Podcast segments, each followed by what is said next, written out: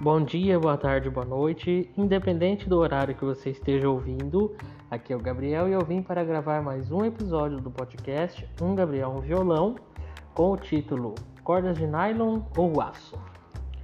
Bom, pessoal, esse episódio vai tratar de qual das duas é, formas de encordoamento de violão é melhor para o aprendizado.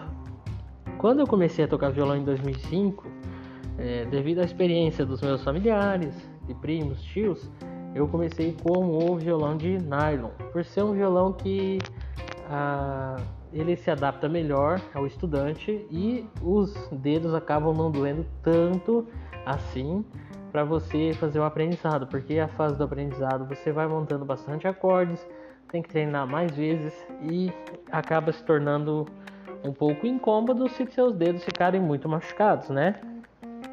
Porém, com o tempo foi evoluindo as fabricações de violão, as formas de aprendizado também foram evoluindo.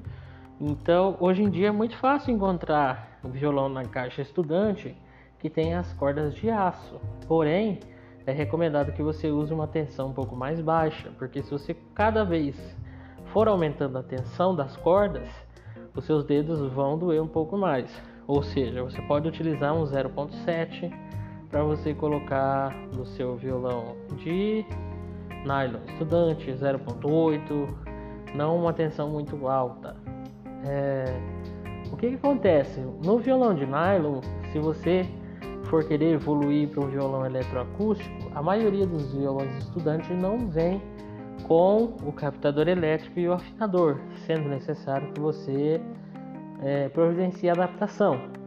Porém, ele não é muito indicado para você ligar na caixa de som, na mesa de som, justamente por conta do timbre, né?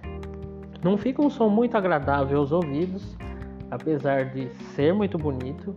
De eu ter o violão de nylon, preferi ele principalmente para dar aulas e para gravar os conteúdos do canal Capone Covers.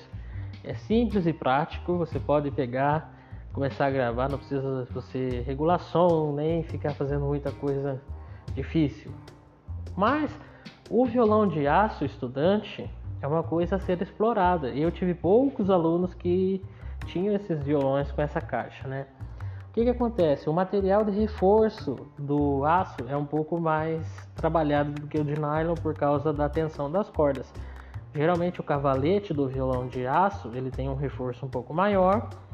É, as tarraxas e os carretões eles de enrolar a corda, né? Que no caso eu chamo para os alunos de carretel também, pode ser chamado, eles são de metal por causa do material da corda, né?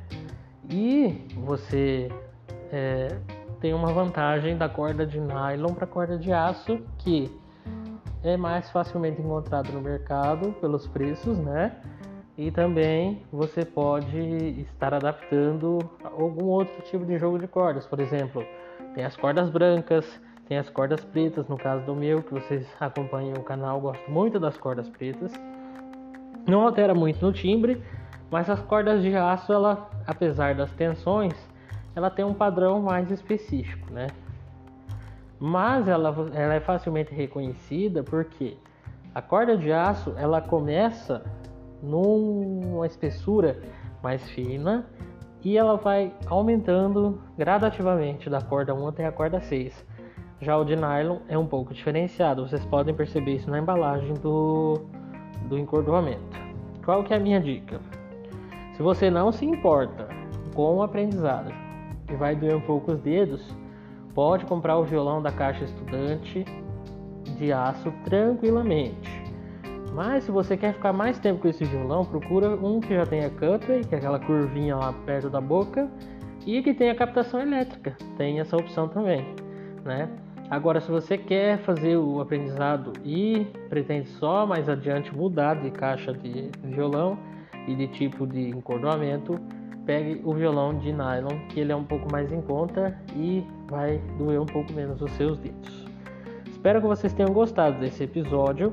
Siga-nos nas nossas redes sociais, no Instagram, no Facebook, no YouTube, Capone Covers. Aprenda violão popular, aulas online, à distância e remotas. 45991424070. Muito obrigado. Tchau, tchau.